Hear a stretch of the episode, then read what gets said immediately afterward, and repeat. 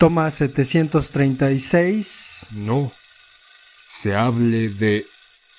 Corte, corte. Toma 738 del podcast No se hable de cine. Comenzamos con No se hable de cine. Corte y queda.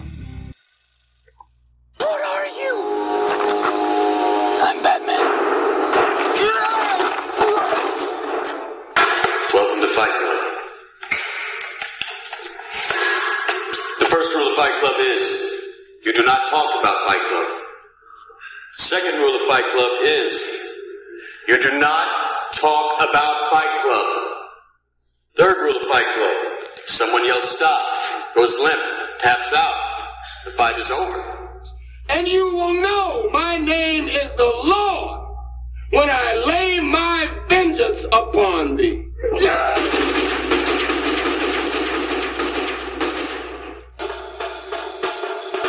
Choose life. Choose a job. Choose a career. Choose a family. Choose a fucking big television. Choose washing machines, cars, compact displays, and electrical tin openers.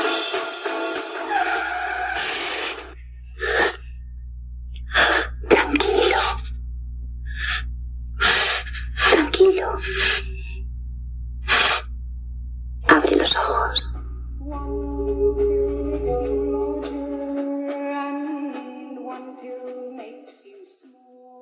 Corte.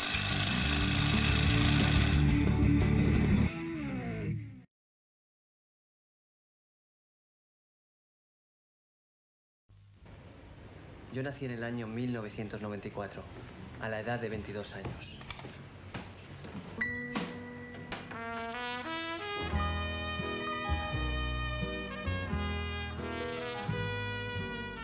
Es que mis padres nunca me han comprendido.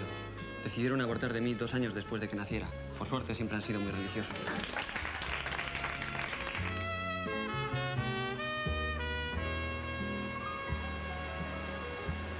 No sé si te has dado cuenta de que eres la primera presencia sexual en mi vida. No me digas. Eso es infantil. Tampoco te estoy pidiendo que te acuestes conmigo. Lo que pasa es que no quieres acostarte conmigo, ¿verdad? ¿Qué ha sido de mi Alberto favorito, el romántico empedernido? Estoy tan enamorado que creo que podría volar. Es como si estuviera viviendo dentro de una canción. Yo me voy a la cama. Buenas noches.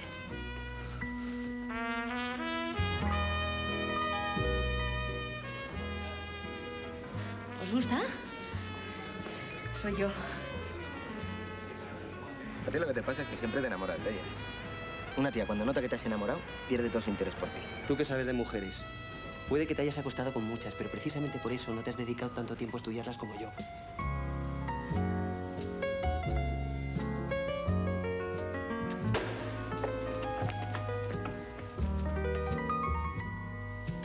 ¿En qué consiste el amor?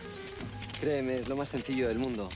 Andar juntos por la calle, acariciar su pelo, mirarse mutuamente, hacer el amor y cuando terminas pues tener ganas de volver a empezar.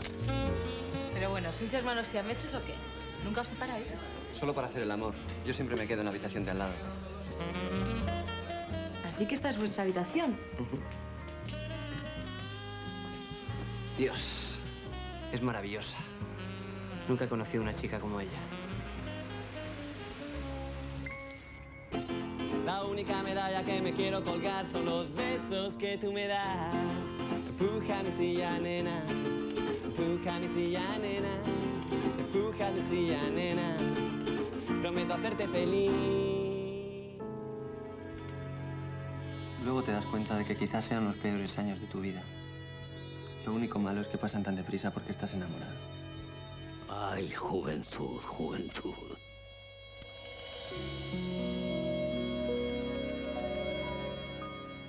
Bienvenidos a No se hable de cine. Hoy tenemos un tema eh, especial, un tema en donde tal vez saquemos mucha raja. Normalmente eh, las mujeres en un momento determinado se quejan de que cuando son niñas las acondicionan o las procuran o las encaminan hacia una idea del romanticismo, esta idea del príncipe que lucha con dragones, que recorre bosques encantados para llegar con su bella doncella, rescatarla y vivir felices para siempre. Un cuento de hadas, el príncipe azul, esta idea romántica de que ellas están ¿no? encaminadas y cuando ya son más grandes, 20, 22, 23, se quejan de eso precisamente, ¿no? Y han surgido infinidad de películas acerca de eso. Pero también, también los hombres sufrimos. Y en ese momento, este tema va a ser lo que callamos los hombres. Vamos a hablar de una película en la cual se centra en esta idea romántica o parte de esta película se centra en esta idea romántica. Para eso voy a iniciar con un pequeño fragmento. No es culpa mía. Primero me hacen ver un montón de películas y leer todas estas novelas románticas en las que el amor es algo maravilloso. Y luego soy un pinche gilipollas. Sin, sin este, un pinche gilipollas, si de verdad creo ello. ¿En qué quedamos? Si la vida es una mierda, ¿por qué no me lo dijeron desde pequeño? Y vamos a hablar de los peores años de nuestra vida. ¿Cómo estás, poeta? Pues bien, Sila, aquí escuchando tus, tus este, amarguras. yo, yo creo que hay que comentar que de todo lo que hemos hablado de cine, probablemente esta sea la película más desconocida o random, como, como le dicen ahora los chamacos a las cosas, eh, porque sí es una película que, que tampoco es tan trascendente en el cine español, digo, tuvo, tuvo su, su tiempo, apareció, nos llegó, ¿no? O sea, es una película que que por alguna razón no llegó. Creo que tú la tenías por ahí en VHS, pero eh, pues yo, yo me siento afortunado y, en este caso con tu introducción desafortunado de haberla visto y haber asimilado el, pues el discurso que contiene esta película, ¿no? Porque pues no sé, no sé cómo, cómo quieras introducirla. Yo, yo la vi hace, no sé, hace como medio año, me la encontré en YouTube, la descargué, la tengo ahí y la, la revisité, no sé, unas 10 veces. La volví a ver mientras estaba trabajando, estaba ahí viendo eh, la película. Dos, tres ocasiones me senté a verla completa, pero es una película que no me cansa y que además me remite completamente a mi adolescencia.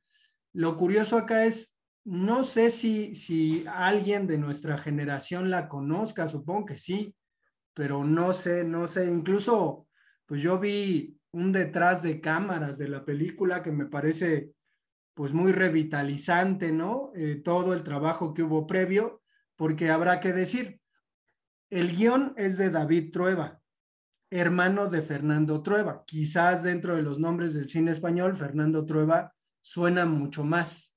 Ya David pues se ha hecho su, historia en el cine español y la dirección es de Emilio Martínez Lázaro, que ya después hizo otras películas, creo que esta de, los apellidos vascos o algo así, esta comedia española ahí como de, de enredos amorosos, pues es de él. Pero pues a mí la película me trae muy, muy buenos recuerdos y la no, yo entiendo que, es una, una, especie de influencia grande en nuestra vida. Digo, espero que lleguemos al punto de confesar por qué, pero no, no, no creo tener ahí como, como amargura como tú la tienes con respecto a la película. Ya lo vivido, pues ya ni modo, si el tiempo perdido, ya ni modo.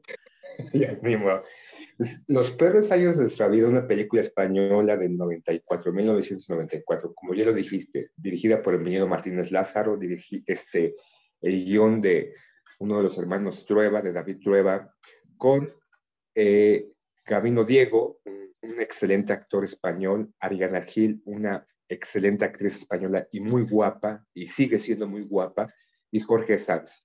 El, el, pequeño fragmento que, que, dije al principio es parte de la película, un momento en donde el personaje de Gabino Diego, está Alberto, pues hace mención eh, ante la crítica de cómo, de alguna manera, ante su adolescencia o ya, ya un poquito más grande, se está enfrentando al desamor y a que todo aquello que leyó en su momento o vio en películas que de alguna manera le hicieron creer o pensar que el amor era maravilloso y que cualquiera podría alcanzar el amor, no es así.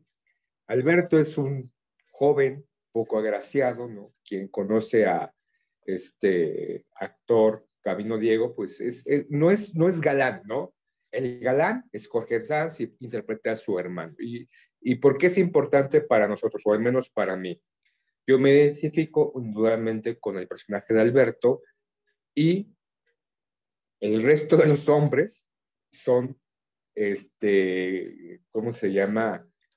De alguna manera, el personaje que hace Jorge Sanz. ¿Por qué? Porque en mi adolescencia, en mi etapa de cesachera, yo era eh, en, este pensamiento o en esta actitud o de, de, por qué los demás tienen novia o por qué los demás conquistan o se acercan o obtienen o logran alcanzar a la chica. ¿Y por qué? Chingados yo no, ¿no? O sea, no soy una defecio, no soy culero, no soy este, una persona tóxica o una persona eh, de alguna manera en mi adolescencia, en la etapa cesechera, en la cual pues no soy malo en realidad, o sea, soy una buena persona, eh, respeto y toda, toda parafernalia que pueda haber, ¿no? O sea, eh, tal vez no debo de echarme tantas flores en, en su momento histórico, en su momento de la temporal en esa época, pero me sentía como Alberto por no alcanzar a esta mujer ideal, porque por enamorarme de alguien y que esta chica en su momento o estas chicas en su momento estuvieran con otro, ¿no? Con el galán, con el carita, que de alguna manera será un hijo de la chingada, ¿no? Posiblemente en mayor o menor medida. Entonces, de alguna manera, esta película me, me, me refleja un poco o me hace cuestionar en su momento toda esta idea romántica y por qué yo no alcanzaba el amor. Yo, yo viendo la película ahora me doy cuenta y creo que te lo había comentado ya cuando andábamos ahí platicando que pues sí estábamos medio pais con respecto al asunto del amor, ¿no? Digo, hoy, hoy hablan mucho de, de las emociones e inteligencia emocional y sin duda lo que hicimos fue desperdiciar nuestros años de juventud teniendo mujeres, ¿no? Teniendo novias, por decirlo así, digo, ya, ya uno habla con pincitas, ¿no? Y ahorita que dije lo, previo, hasta dije, ay, me van a cancelar o van a decir algo, entonces, eh, como hombre andas buscando mujeres. Bueno, creo, creo que al final eh, este, este personaje medio intelectualoide, ¿no? Porque lo que tiene eh, Alberto es eso, ¿no? Precisamente su, su, cercanía con la lectura. Eh, después, ¿no? Descubren la pintura, ¿no? A partir de, este, pues, profesor que, que vive en el edificio donde ellos viven. Pero creo que más allá, más allá del asunto que nos afecta, eh, hoy, hoy me doy cuenta que, al final haber vivido mi adolescencia de esa manera, digo, me identifico completamente contigo y con todo lo que has dicho, valió la pena, ¿no? Eh, a lo mejor me dejó para después descubrir algunas cuestiones que pues siendo adolescente no, no conocía. Ahora, con respecto a la idea de, lo romántico, pues tiene que ver un poco con eso, ¿no? Eh, se nos, se nos dota de algunos instrumentos sentimentales y cursis y vamos por la vida a través de eso. Sin embargo, creo que nos exime un poco el asunto de que éramos adolescentes. Digo, los adolescentes de hoy tienen una perspectiva de las cosas completamente distinta a la que tenemos, ¿no? Si no, si no van a una fiesta y se cogen a alguien, pues entonces no es fiesta, y, uno pensaría entonces que nuestra situación de adolescentes pues era la mojigatería en extremo, ¿no? Entonces, creo que, creo que por ahí más allá de eso le podríamos entrar a la historia de la película, ¿no? Ya, ya lo habías ahí como comentado en cuanto a que te, te sentías reflejado, te sentías identificado con el personaje de Alberto. Pero ¿cómo ves, Sila? O sea, el personaje está, está en lo correcto ahora que ya estás grande, porque digo, hay que decirlo, ¿no? Para quienes nos escuchen, no hayan visto la película, que seguramente nadie de los que nos escucha habrá visto la película, por ahí está en YouTube y pueden, pueden verla, los peores años de nuestra vida. Pero pues es la historia de un, de un joven que se ilusiona con respecto a la idea del amor, no tanto a una mujer, sino a la idea del amor y quiere vivir esto, ¿no? Hay, hay una frase importante de, de María cuando le dice, carajo, ¿qué no te das cuenta que las chicas también cagamos? Y el personaje como que comienza a caer en cuenta, ¿no? Sin embargo, toda la estructura de la película está hecha para que se convierta pues en el asunto final, ¿no? Un gran acto de romanticismo, un gran acto de amor es dejar que la persona a la que ama sea feliz. Y eso pues tiene que ver con sacrificio, pero también tiene que ver con dar. Entonces, no sé, no sé cómo veas ahora de grande, por ejemplo, esta cuestión. Digo, a lo mejor Alberto terminó madurando, ¿no? Y, lo peor de todo es que terminó, digo, no vamos a spoilear, pero terminó dejando a su amada en brazos de alguien pues muy cercano a él. Es, por ejemplo, antes de pasar a esta interpretación ya eh, una, una etapa más adulta, es Alberto y Roberto son dos hermanos, ¿no? Obviamente Alberto es un, hermano intelectual, ¿no? Aparentemente intelectual, pero que eso lo hace vivir en un mundo irreal en cierto momento. Roberto es el chico malo, el que busca aparentemente lo fácil, que ya está trabajando y que vive en esta realidad como es aparentemente. Y se encuentran con María, una chica que eh, va a su edificio a tomar clases con uno de sus vecinos que es un eh, artista plástico. Entonces ya Alberto automáticamente la ve y se enamora de ella así, de facto. Roberto la ve y le gusta, ¿no? Obviamente. Ambos van por esta misma situación. Eh, María es bella. Obviamente las características de ambos lo hacen, hacen, hacen como que cada uno en apariencia se se relacione o quiera relacionarse con ella por dos factores. Uno, el amor romántico, pero obviamente la belleza indudablemente. Y el otro, la belleza indudablemente, tal vez poco a poco, conforme va pasando la historia, eh, se va viendo que también Roberto tiene sentimientos y genera o se va, se va creando esa relación con, con María pero de alguna manera es esto, ¿no? O sea, yo creo que en el personaje de Alberto sí cae en un momento chocoso, porque de repente tiene como momentos dentro de la película en donde se crea un mundo, ¿no? Eh, hace una relación a este, con personajes, hace este, una como autoexploración eh, en, en, diálogos hasta cierto punto con consigo mismo, pero está viviendo en un mundo real, o sea, no está viviendo en la realidad. Y también no ve, o sea, María no le para bolas, pero este, Alberto está empecinado, o sea, cae en esta situación de que porque yo me enamoré, a fuerzas la chica se tiene que enamorar de mí y la, la vida no funciona así de alguna manera, ¿no? Podemos ir en la vida constantemente, podemos encontrar una chica, un chico, genera cierta atracción, no conocemos a alguien y no por eso eh, prestar por de facto que él o ella automáticamente tiene que correspondernos, ¿no? Porque la vida no es así, la vida es completamente distinta. Yo creo que ya aquí entramos a la etapa madura o ya eh, eh, como persona, ¿no? O sea, crecemos y nos vamos cuenta o nos vamos dando cuenta que la vida no es así. O sea, no necesariamente puede ser un cuento de hadas que nosotros de alguna manera, manera nos autoinventamos. No es un cuento de hadas en el cual nosotros mismos creamos esta situación ilusoria con respecto a las mujeres, ¿no? Lo acabas de decir, las mujeres también cagan, también se echan pelos, también tienen malos momentos, también tienen pelos en la axila, también tienen pelos en las piernas, ¿no? O sea, no es una muñequita ahí de porcelana en donde nosotros la idealizamos o creemos idealizarla y generamos toda una historia sin conocerla o sin conocerla demasiado a esta, este emblema, este símbolo, este, este aspecto de diosa, de Venus, ¿no? Y de alguna manera la película genera o te va incursionando en esto, o sea, no necesariamente o no es como realmente, la vida tiene muchos matices, no necesariamente lo que leemos o lo que consumimos con respecto a un tema en particular quiere decir que así es, es una manera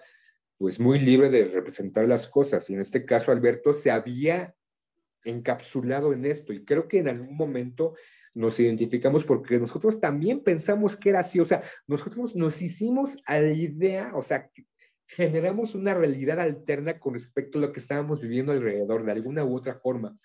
Y no es malo, pero tampoco puedes sumergirte en eso, ¿no, poeta? Ya estábamos deconstruidos y no lo sabíamos, Sila.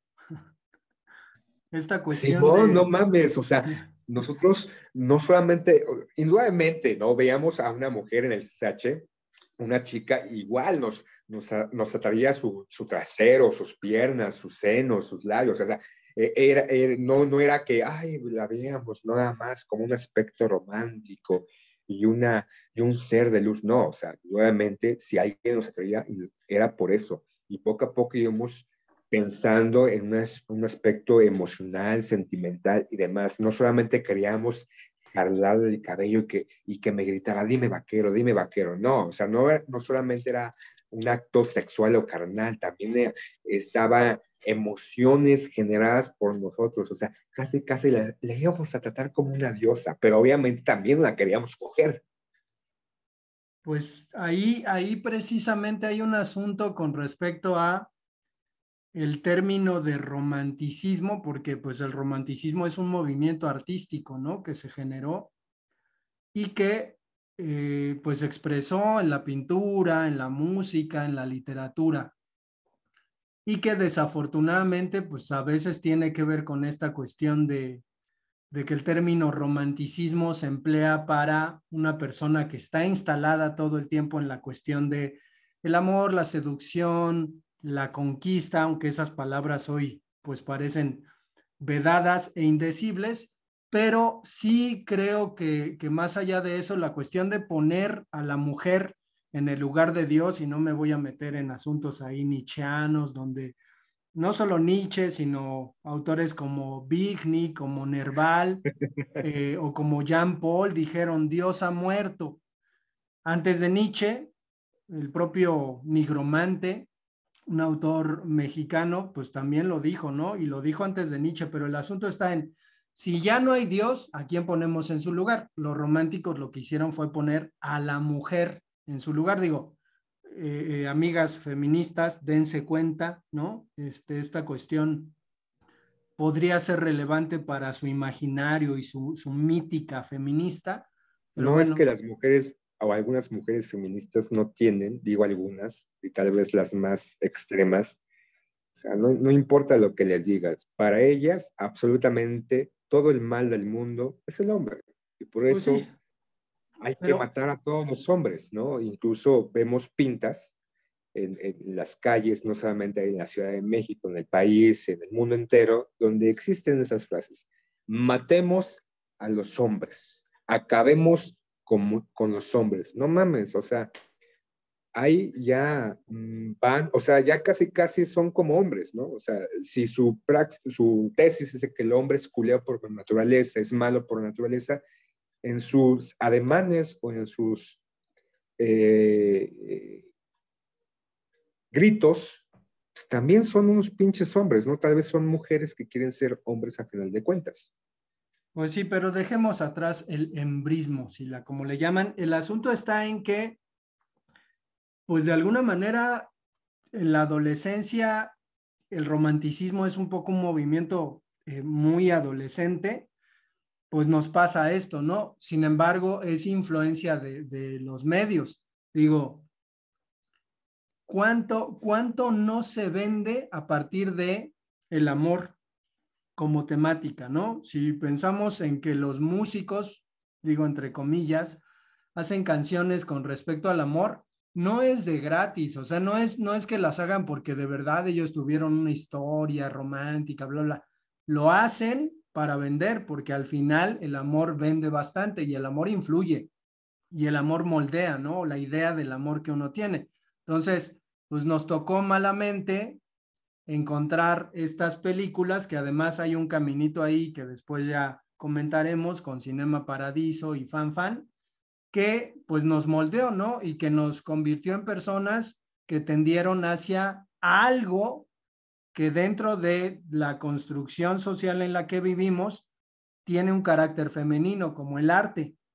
Entonces, sí es, sí es una cuestión ahí como, pues, curiosa, ¿no? Y además, esto, esto que comentas que me pareció muy relevante, en la película, el personaje de Alberto cree que porque él ama a María, pues ella incluso estaría obligada a corresponderle, ¿no? Y él se saca como de onda, pues eh, aunque intenta, no, no obtiene los resultados que quiere. Entonces, nos podemos remitir a la Grecia antigua y podemos contar un mito ahí rapidísimo del dios Eros, que es hijo de la diosa Venus, diosa de, del amor sexual. Eros es un dios encargado de flechar a las personas.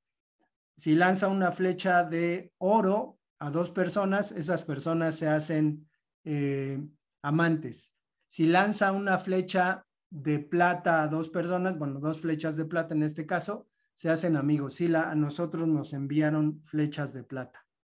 Pero bueno, y lanza, lanza una flecha de oro y una flecha de plata y entonces hace que una persona se enamore de otra sin ser correspondida. Y creo que ese es el asunto, ¿no? Es decir, el amor es si hay correspondencia, si no, no es. Y en esto me enfrasco para contarles el mito.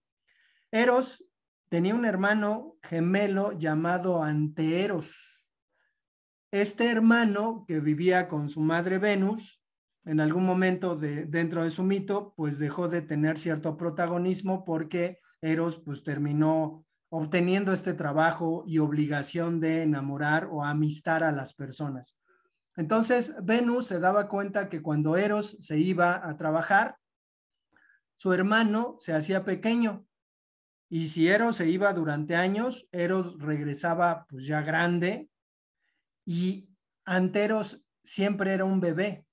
Entonces, cuando Eros llegaba a la casa de Venus y llegaba a ver a su hermano, su hermano crecía nuevamente a la par de su hermano. Entonces, los griegos ya lo sabían, digo, ahora, ahora que resulta ahí como, como casi blasfemo referirte a los griegos para explicar algo, porque puta madre, ¿no? Ya eres un, colonizado y todo eso, eh, creo que esta, este mito nos explica muy bien qué es lo que pasa, ¿no? El amor no es amor si no hay mutualidad, si no hay correspondencia y háganle como quieran. Creo que, digo, yo ahora que, que he crecido y que pues he tenido ciertas experiencias con respecto al tema, me doy cuenta que pues, estaba bien pendejo y que pues a lo mejor debí, debí este, aprovechar mi juventud. Es que también, por ejemplo, dentro de esta película se marca una, una forma o una, una línea, el sufrimiento de personaje. Si no sufres, no es amor. Si no eh, sientes dolor, no es amor. Si no vas, como se dice coloquialmente, por la calle de la amargura o cacheteando las banquetas, no es el amor. Entonces, de alguna manera, esta película retrata un poco esa línea de sufrimiento de dolor, de inalcanzable y de estupidez, necedad y absurdo, porque también el personaje de Alberto recae y cae en absurdo. Incluso hay una escena donde ya está con María y él sigue en su, o sea, ya está, hicieron, tuvieron sexo, hicieron amor, como ustedes le quieren llamar. Este, y sigue en su pinche discurso, o sea, y ya María, ya cállate, cabrón, ¿no? O sea, obtiene, entre comillas, lo inalcanzable hasta cierto punto, inalcanzable porque no le alcanzó también él, o sea, a este Roberto, ¿no? Se deslinda, lo deja, eh, se hace un lado, ¿no? Por, por, por, el amor a su hermano, porque su hermano siempre ha sufrido, porque su hermano es pobrecito, o sea, le tiene lástima, lo compadece. Y este güey ya obtiene el premio mayor, ya obtiene el Olimpo, ya tiene este, el paraíso, como ustedes le quieran llamar, y sigue empecinado en el mismo discurso absurdo y estúpido. Y también dentro de la película hacen referencias al cine de Woody Allen. De alguna manera el personaje de, de, Alberto es un poco como ah, hasta cierto punto algunos personajes de Woody Allen. Entonces, este, es una película donde también hace referencias, cuando también está María con este, Alberto y se van a besar o están besando, también hace referencias a esos besos este, clásicos o icónicos dentro del cine de los Estados Unidos. Entonces, es una película que también entra a mucho a este juego de estas referencias y por eso yo creo que no por hacer esas referencias, es una película rica, una película como tal vez este, infravalorada. O devaluada, perdón, devaluada o no muy apreciada o no muy bien vista, o sea, o no muy vista más bien,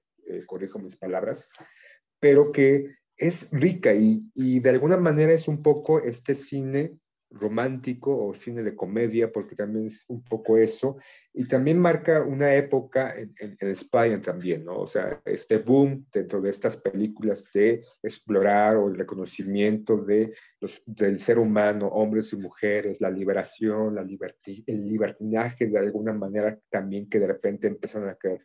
Es un referente de lo que está pasando en una época, obviamente no tanto aquí en México, pero así en España. Y ya decías, ¿no? Este, el, el, director, Emilio Martínez, pues, ha tenido otras películas, ¿no? Ocho apellidos vascos, que me parece muy, es cómica, muy, muy comedia, pero eh, rompe un poco lo que es la película anterior. Eh, el otro lado de la cama, que también es, retrata una posición un poquito dentro de las relaciones de pareja, pero bueno, hay, grandes películas o muy buenas películas comedias o románticas de este director, pero centrémonos en los peores años de la vida.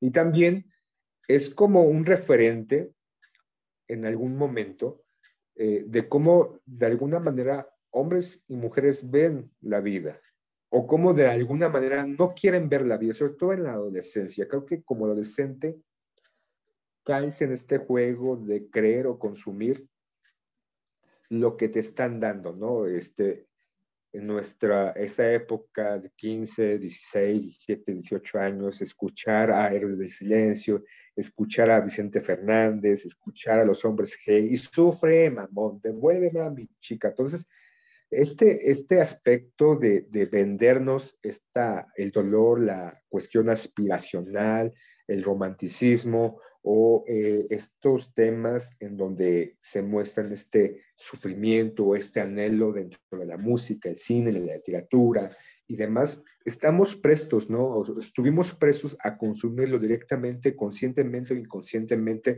en esta época, ¿no, poeta? Pues es que yo prefiero la ilusión de lo que fueron los peores años de nuestra vida que lo que se vive ahora con respecto a la educación emocional, ¿no? Que no es más que más de lo mismo, ¿no? Una alienación en donde se supone que lo que importa es estar bien, pero también lo que importa es que hagas lo que se te dé tu regalada gana y además lo que importa es, que experimentes todo lo que puedas, ¿no? Sí, eso está mal, ¿no? Pues Esa condición en, en, la actualidad. O sea, de alguna manera también tenemos una condición de así, pero no tan marcada en los 90, pero ahorita creo que ha caído en un libertinaje o simplemente en, esperar que el adolescente sepa, no mames, el adolescente, el niño no sabe, está aprendiendo y se va a equivocar y, y, va a tener decisiones muy estúpidas y va a cometer acciones muy estúpidas. Yo me recuerdo que a los 15 años un amigo tuvo su licencia de manejo, nos salimos, su papá le prestó el carro y andábamos por periférico y yo bajé el vidrio y me paré en la ventana, bueno, en, el, en la puerta, mientras él iba como a 70, 80, 90, y yo ahí feliz, como pendejo, ¿no? O sea, el adolescente comete pendejadas, es estúpido y está constantemente buscándose, buscando suicidarse de alguna manera por las acciones que tiene. Y ahorita eso, esta, esta situación de la, de la educación, de que dejen que aprendan, no lo corrijan, no, no, no cuarten, no cuarten su eh, aprendizaje, no mamen, cabrón. El adolescente debe ser corregido, tal vez hay, hay personas que exageran esa condición, pero como adolescente no sabes nada. Y ya incluso como adulto sigues sin saber las cosas. Pues sí, entonces nos, nos quedamos en, en esta cuestión, ¿no? Digo, hoy, hoy vale más reiterarle a los jóvenes que lo mejor es su bienestar. Digo, si nos hubiéramos, si nos hubieran dicho eso en ese momento, pues quizá, quizás habríamos eh, abdicado, ¿no? De nuestras intenciones de dedicarnos al arte. Y al final, pues no pasa absolutamente nada. Supongo que sigue habiendo adolescentes que se toman las cosas como se las toma Alberto en la película por influencia, porque ese malestar emocional, ese, ese asunto de no sentirse aceptado delante de uno mismo, pues funcionan y venden bien. Pero vamos a dejar el episodio hasta acá, Sila, sobre todo porque vamos a hablar de política y eso se va a poner muy cabrón. Ya viene lo bueno, poeta. Bueno, pues les recordamos a quienes nos escuchan que tenemos en este podcast de No se hable de cine, un correo electrónico que es no se hable de fútbol arroba gmail.com y que pues nuestro podcast se llama No se hable de, metemos distintos temas, ojalá que, que puedan eh, pues acercarse a nosotros para proponernos algún tema. Saludos.